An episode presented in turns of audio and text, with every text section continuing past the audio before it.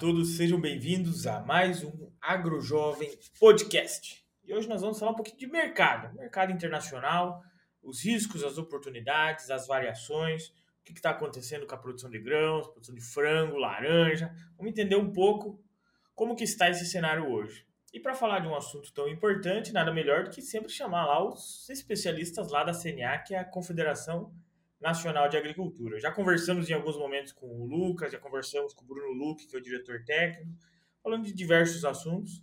Mas hoje nós trazemos aqui a Helena Castellani, ela que também faz parte do time técnico lá da CNA de Relações Internacionais. Ela vai trazer um pouquinho desse contexto para nós. Seja bem-vinda, Helena, tudo bem? Como é que tá? Tudo bem, Lucas. Já me apresentando, olá pessoal, eu sou a Helena. É, queria agradecer pela oportunidade de conversar, bater um papo com você sobre esse assunto e já me colocar à disposição, como você falou. Eu sou assessora de relações internacionais lá da CNA. Então, produtores né, que estão nos escutando e também o público em geral, não hesitem em me procurar, podem entrar em contato pelos canais de comunicação da CNA e pelos canais aí que, que o Lucas vai colocar na descrição depois. Isso mesmo, vai estar aqui no link da descrição, seja YouTube e Spotify. E Helena, como é que é o seu trabalho hoje na CNA? Você trabalha especificamente em, em qual atividade hoje? Então, é um pouco complicadinho de explicar, porque minha formação é na medicina veterinária, né? Eu sou médica veterinária, Porém, eu trabalho fechadinha no escritório, avaliando dados de mercado. Uh, a gente também trabalha lá na CNA oportunidades de abertura de mercados novos para os produtos brasileiros. Uh, a gente trabalha com a promoção comercial, com a a capacitação em comércio internacional para pequenos e médios produtores, e a gente também faz a defesa de interesses do produtor rural brasileiro a nível internacional. Né? Então, a gente discute legislações, medidas tarifárias, medidas sanitárias que às vezes são dificuldades, né, para o produto brasileiro uhum. acessar outros mercados. E aí, em conjunto com o MAPA e com articulação também do MRE, que é o Ministério de Relações Exteriores, a gente tem muitas oportunidades para debater esses assuntos e agregar um valor aí para o nosso produto, fazer ele chegar em mais, mais países, mais mercados.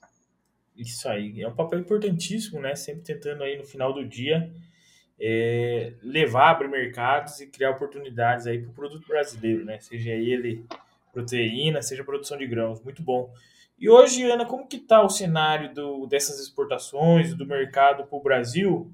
Porque a gente ainda está num cenário de guerra, de certa maneira, a uhum. gente está passando por uma questão política já, já logo americana, que pode também ter alguma certa influência.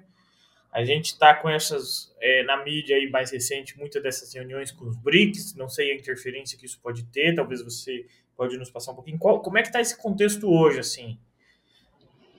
Legal, Lucas. É, bom, o mercado internacional como um todo, e não seria diferente para o setor agropecuário, ele é muito dinâmico, né? Como você já colocou, ele fica à mercê aí dessas movimentações das relações entre os países.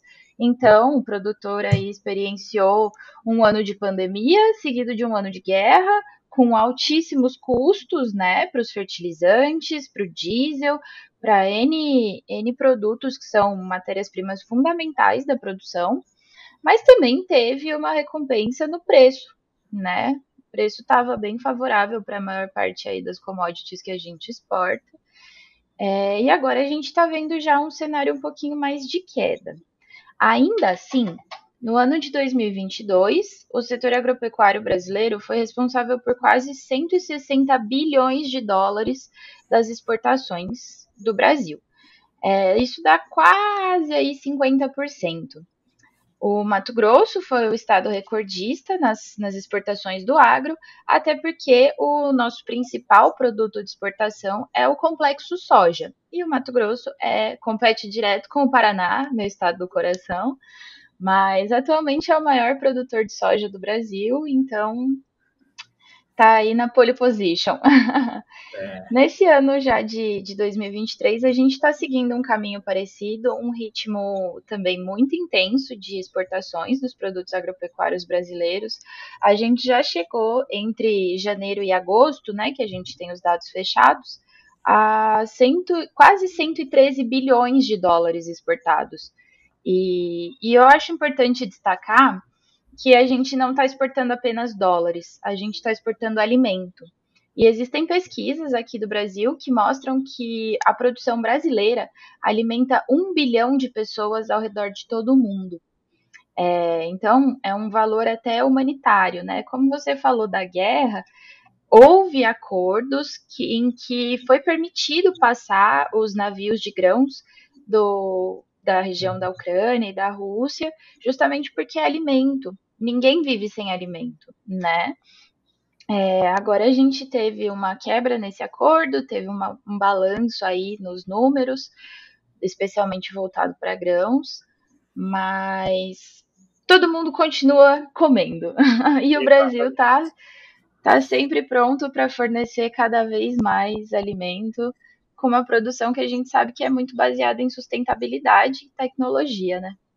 Essa quebra de acordo que aconteceu ali na Rússia com a Ucrânia ela vai impactar um pouco a, a, oferta, do, a demanda do produto e ocasionalmente a oferta que vai acabar ficando à mercê, né, em estoque.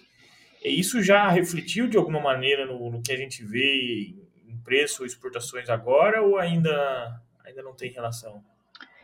Teve, teve um balanço aí nos preços, né? Em relação às ofertas, as distâncias são muito grandes, então a gente vai ver um reflexo um pouco maior. Começou a ver agora, né? Porque essa quebra já foi há quase 40 dias, salvo engano. É... Contudo, vale lembrar que a Ucrânia e a Rússia já estão em guerra há dois anos, né? Então, essa produção e os estoques não estão mais estáveis, evidentemente, o que é importante é que essa região é um canal de, de escoamento da produção. Então, muita coisa que é produzida também ao redor passa por lá. É, então, existe o risco né, de passar com essas cargas, o aumento do preço dos fretes por causa disso, e então reflete no produto final.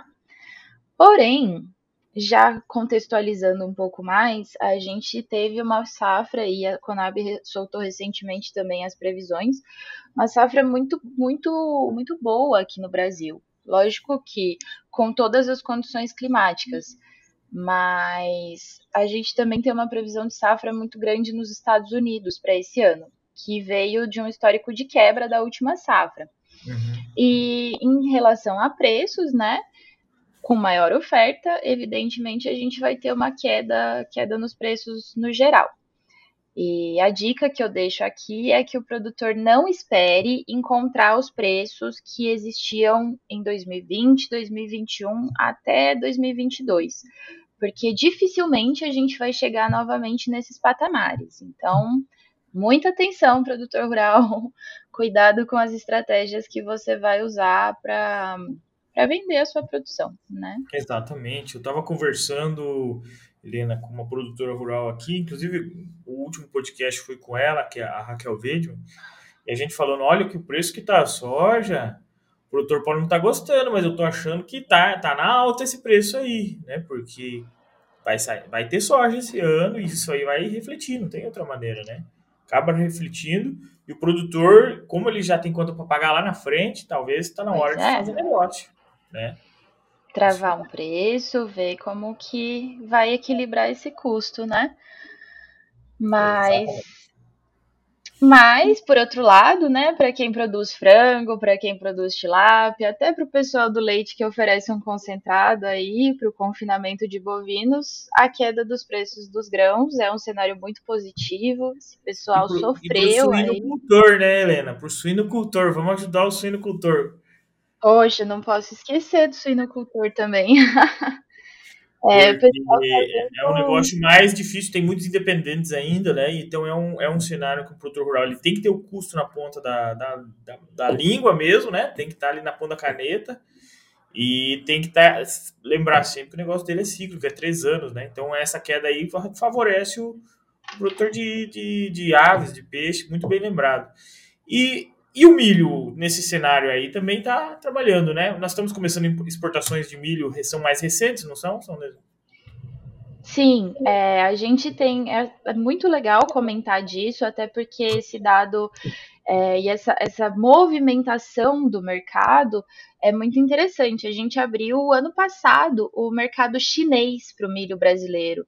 E, cara, se você parar para pensar que na China a população depois da vírgula, né, porque eles têm 1,4 bilhão de pessoas, é, a população depois da vírgula é maior que o Brasil inteiro, dá quase dois Brasil.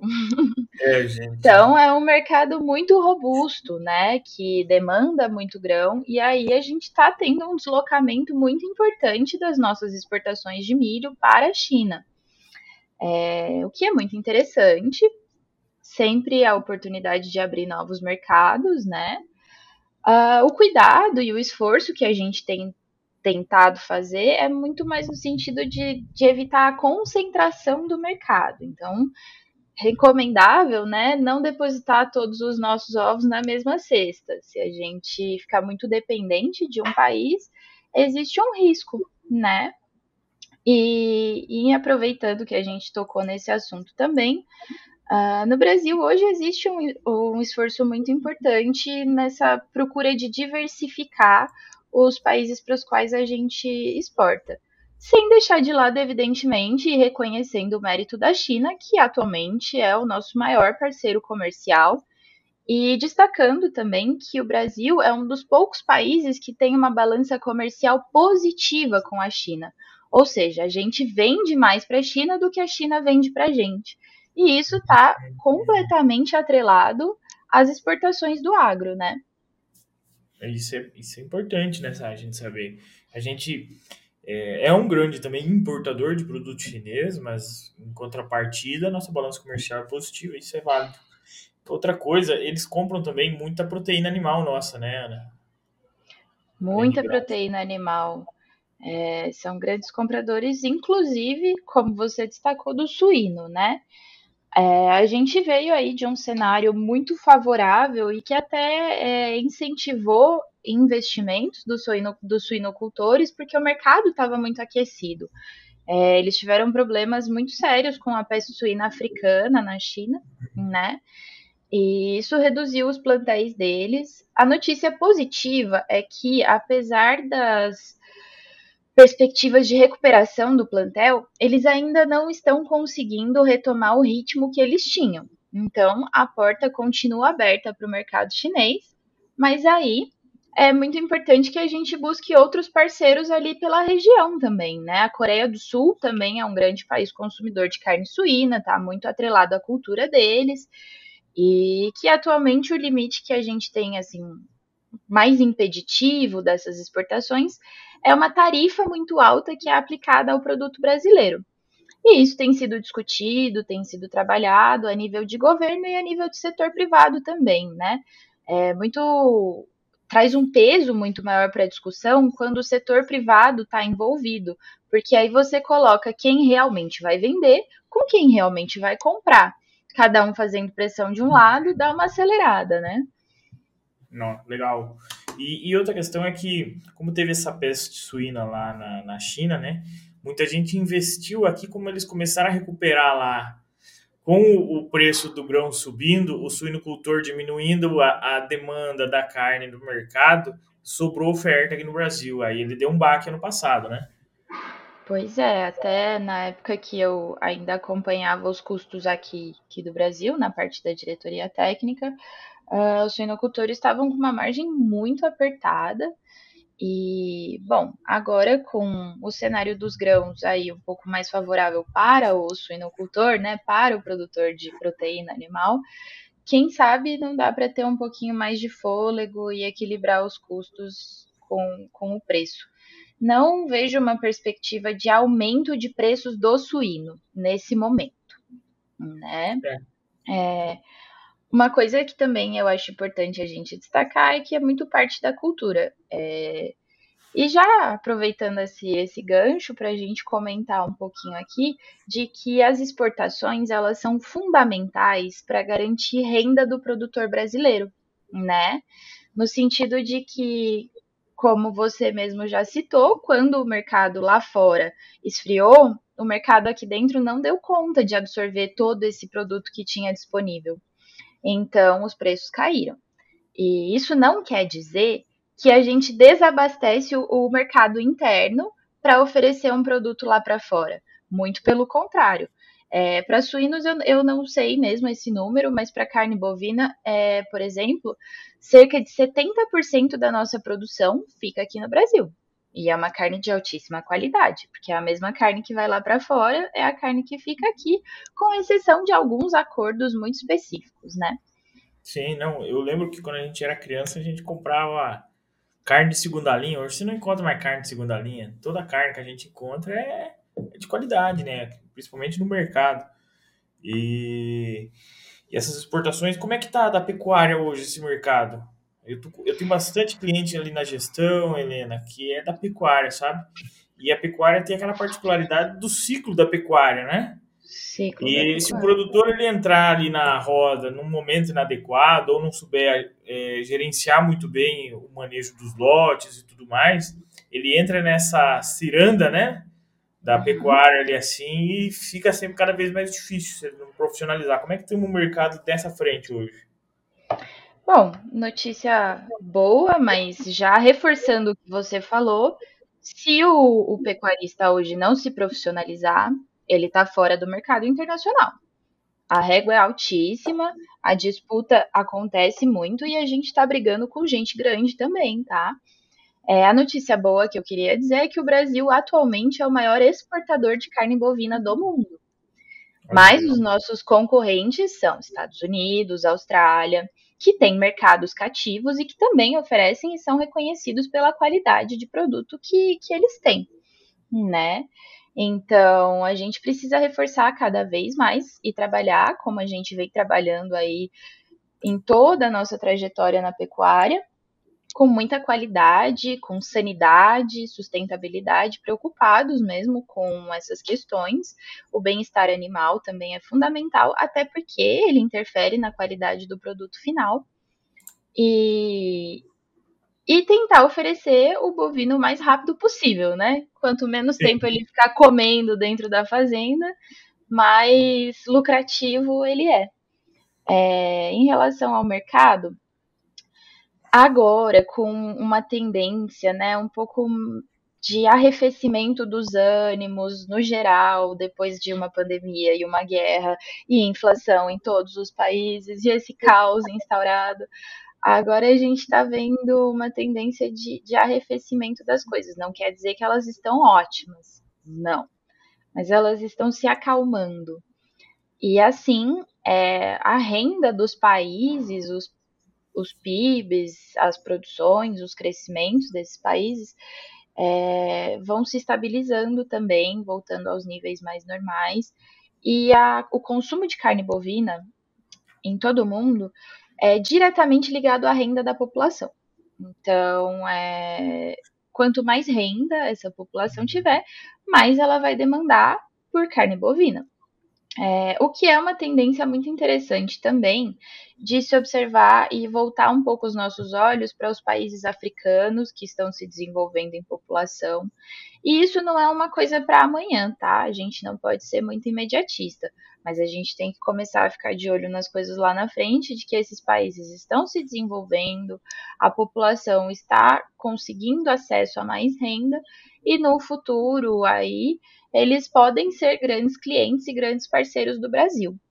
Aproveitando que você comentou do BRICS, a África do Sul, né, é um país que faz parte aí do, do BRICS originalmente e que pode ser um grande parceiro do Brasil em diversos aspectos, até no sentido da compra de material genético brasileiro para fazer uh, melhorar o rebanho deles.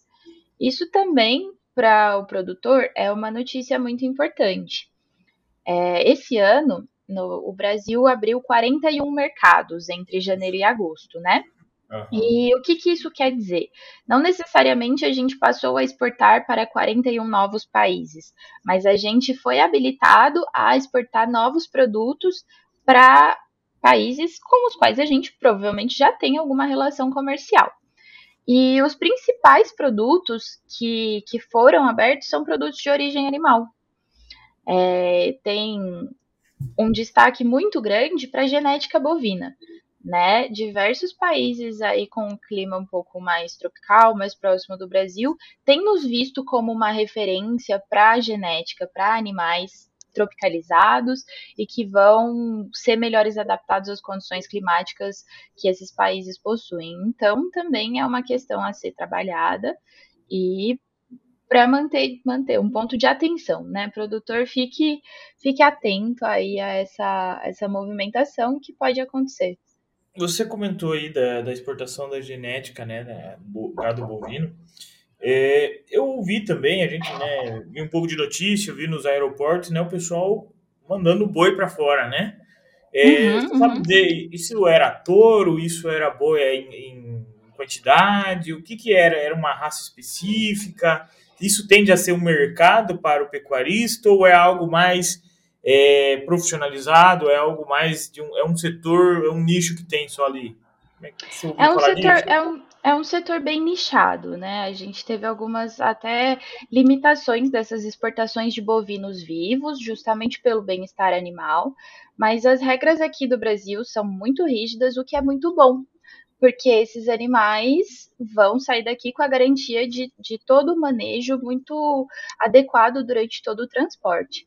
Ainda assim, é um mercado bem nichado. Uh, outros mercados que a gente abriu esse ano foram justamente para bovinos vivos, mas o principal interesse é justamente a, a comercialização de genética. Então, animais com mérito genético muito altos. Não necessariamente apenas touros, também podem ser exportadas algumas matrizes, mas é um mercado ainda muito incipiente. É. E outros mercados que nós somos hoje campeões, qual é que você tem aí? É, eu sei que o frango a gente é um, um da, nas frentes, né? Esses dias fiz um podcast com o pessoal da laranja também. E, Opa, e o mercado de laranja é campeão também, né? É, e da laranja que... é campeão disparado ainda. É, né? Eu sei que o Paraná aqui, a gente é um grande produtor de tilápia também, tem exportações, eu não sei como é que isso está no cenário mundial. Como tá essas três frentes aí? Bom, o Brasil a gente pode dizer que é recordista e é o maior exportador líquido de alimentos do mundo, né? No suco de laranja, a gente é responsável pelas exportações de 75% do suco consumido no mundo todo. Ele é brasileiro, né? Esse é um número muito expressivo e fica difícil, fica difícil competir mesmo com o produto que a gente oferece. No milho, a gente também atualmente é o maior exportador mundial, é, na soja, a gente é o maior exportador mundial. Carne bovina, carne de frango, açúcar. Açúcar a gente também é bem expressivo, quase 45% aí de todo o açúcar consumido no mundo. E a gente também está brigando nas posições mais altas aí da carne suína, que tem um volume de exportação. Se eu não me engano, o Brasil é o terceiro maior exportador de carne suína do mundo. E o café, né? Coisa que é mais reconhecida e o que eu acho o melhor trabalho de marca atualmente é o café brasileiro. É, o café agora está entrando numa nova fase, né? De cafés especiais. É, eu fui ano passado, inclusive com a CNA, a gente foi lá para Varginha, visitou uma fazenda de café especial muito bacana. Estamos também uma cooperativa lá. E esse ano, daí eu conversei com o mesmo produtor que eu visitei, também veio aqui fazer um podcast com nós, o Thiago, da Fazenda dos Tachos, e também fazendo com a Priscila. E eles têm uma preocupação constante com essa oscilação também no preço do café, né? Claro que quem está indo para o café especial está saindo na frente com uma qualidade ali, né? Está ganhando um valor agregado no produto muito melhor e, e ganha, acaba ganhando mais dinheiro com isso, logicamente. Mas o pessoal que ainda faz muito café commodity tem sempre essa preocupação com a oscilação de preço. Como é que está o café nesse cenário hoje? Nós, nós estamos melhorando, pelo menos, estamos aumentando a exportação. Como é que está esse cenário do café? É, bom, já vou adiantando que do café eu sou muito mais apreciadora do que analista de mercado, mas no geral, é, assim como outras commodities, a gente enfrenta mesmo uma oscilação de preços e é muito, muito complicado porque o produtor tem dois anos né, de, de tempo de preparo do, do café até ele chegar a ser exportado.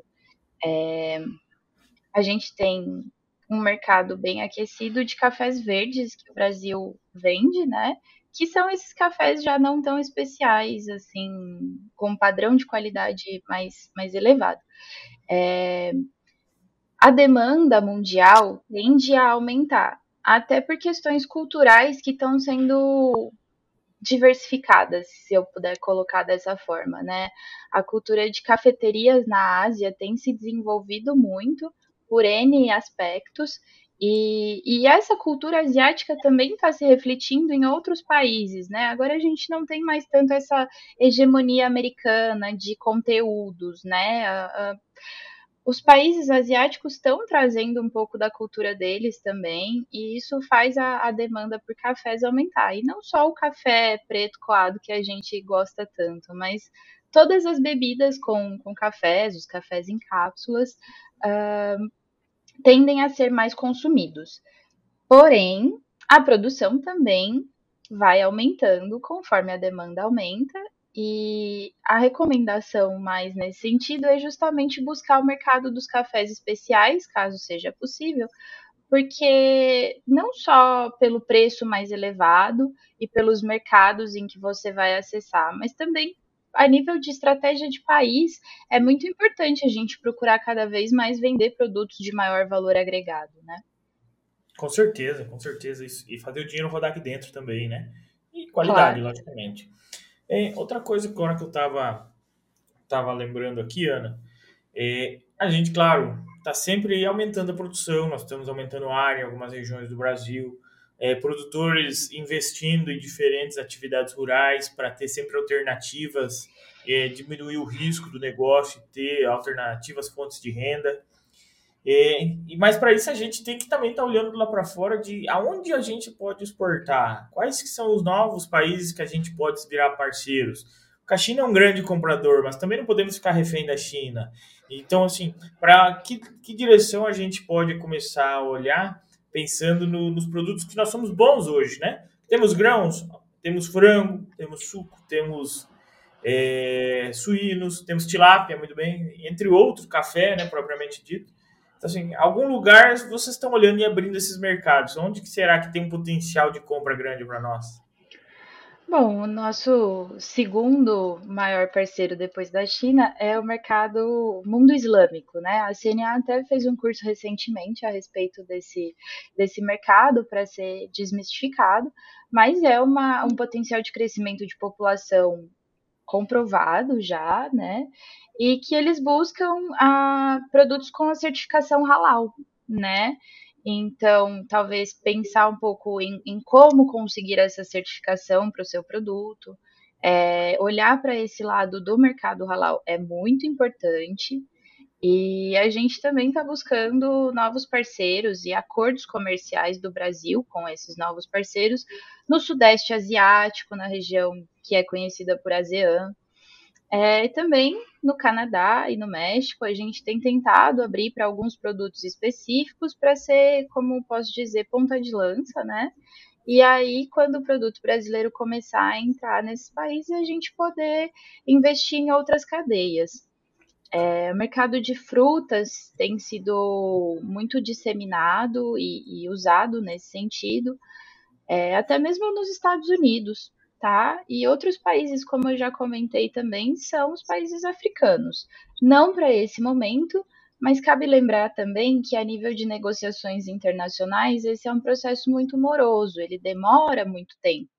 E o melhor exemplo disso é justamente o acordo entre Mercosul e União Europeia, que está há mais de 20 anos na mesa e com dificuldades ainda na conclusão. A negociação, né? É questão, são questões mais políticas até, que, é, até do que propriamente monetárias. Né? Assim, cliente tem, né, Helena? Cliente tem. Com certeza. Então, olhando nesse contexto, a gente pode perceber que Ruim não tá não, né? Se a gente for assim olhar, tá bom o mercado. É que o produtor sempre gostaria que tivesse melhor, né? É o caso do grão, por exemplo, né? Mas ruim também não tá, não é? Como é que é a sua visão olhando assim? Você olha para o mercado hoje, uma visão mais positiva ou de preocupada? Atualmente eu tenho uma visão mais positiva, assim. Como você disse, ruim não tá. Lógico que a gente sempre tem espaço para melhorar e a gente vem trabalhando nisso é, dia e noite. Mas atualmente a demanda por produtos brasileiros está muito aquecida. O que a gente pode melhorar? E isso não só a nível do setor privado, mas até a nível de governo. A gente precisa fazer um movimento maior nesse sentido de valorizar a marca Brasil lá fora de fazer. Sim. Por que, que as pessoas acham, né, que o café colombiano é o melhor do mundo? Será que é? Ou é uma propaganda que foi muito bem feita? Então a gente tem que investir cada vez mais nesse marketing do produto agropecuário brasileiro, sem deixar de lado a questão da sustentabilidade né? Às vezes o produtor pode até torcer um pouco o nariz quando escuta falar de sustentabilidade, porque a gente tem um conceito atualmente um pouco distorcido, que fica focado só no pilar ambiental e da preservação ambiental da sustentabilidade. Mas essa palavra, ela está sustentada em um tripé, né? Então, só existe sustentabilidade se aquele produto for sustentável economicamente, socialmente e ambientalmente. É, então a gente acabou puxando um pouco para um dos lados, né? Ficou uma coisa um pouco enviesada, mas a gente tem que lembrar que o produto brasileiro, além de ter qualidade, de ser produzido por pessoas que são cada vez mais capacitadas e a um preço muito acessível no mercado internacional, a gente também está muito atrelado à preservação ambiental, né? O nosso Código Florestal brasileiro é um dos mais rígidos do mundo e o Brasil é um dos países que tem legalmente maior área é, de mata nativa preservada. E isso está muito dentro da propriedade rural, né? Experimenta você não ter uma reserva legal para ver o que acontece. E aí a gente precisa fazer a propaganda desse produto que a gente tem. A gente já trabalha com sustentabilidade, a gente já possui muita tecnologia embarcada nessa soja que a gente está vendendo, nessa carne bovina, nessa carne de frango. E o que falta é o produtor interna internalizar isso e falar: não, meu produto é de altíssima qualidade, sim, eu produzo com sustentabilidade. E aí lá fora a gente também articular e saber como vender melhor essa, essa marca Brasil. Com certeza, acho que é, é um caminho esse do marketing, a gente ir cada vez profissionalizando, se comunicando melhor, né? Não com uma visão um tanto defensiva, né? Porque a gente vê muitas vezes é o agro, como ele apanha muito, a gente tá sempre se defendendo, né? E é, mas isso não leva para frente, parece que vive do problema, do problema assim, sabe? Aí, o que a gente tem que fazer é um marketing muito mais de comunicação mesmo, mostrar que estamos fazendo bem e o certo, né? E não tentar é, ensinar às vezes quem não teve aquela aquela rotina que a gente teve aí de está no interior, né? É, mas eu, eu, eu, pensando aqui, às vezes, como o produtor está pensando, é, tem muita gente querendo investir, às vezes agora está segurando, mas está de olho em algum mercado. Será que eu vou investir num frango? Será que eu vou investir no tilápia? Será que eu vou para o leite? Será que eu vou para pecuária? Aumento a área de grãos? É, na sua visão, você vê que algumas exportações foram aumentando a sua demanda, é, ocasionalmente a gente vendendo mais aqui. É, aonde que você percebe, não sei se você tem esse número também, né? Aonde que você percebeu um crescimento mais exponencial nos últimos tempos? Um aumento repentino dessa demanda de determinado produto? Porque talvez seja ali que o produtor tem que olhar a oportunidade, né? Bom, Lucas, aí você me deixou numa saia justa, né?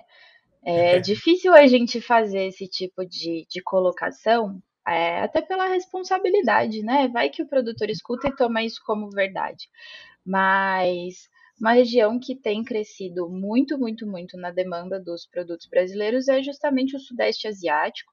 A nossa participação lá tem aumentado também, né, em feiras, é, com representações diplomáticas, com representações do setor agropecuário lá. A CNA, inclusive, tem um escritório em Singapura, né? E então, caso o produtor queira entender um pouco melhor esse, esse mercado, vou fazer uma propaganda da minha casa também, tá? É, a CNA tem muitos materiais interessantes que oferecem as, as oportunidades mais direcionadas. São materiais de leitura simples e que, que estão disponíveis para acesso no site da CNA. Isso aí, isso aí. Que a gente tem que entender aonde que está esse, esse, esse desenvolvimento que a gente, no final do dia, precisa tomar algumas decisões de investimento e elas são, são importantes.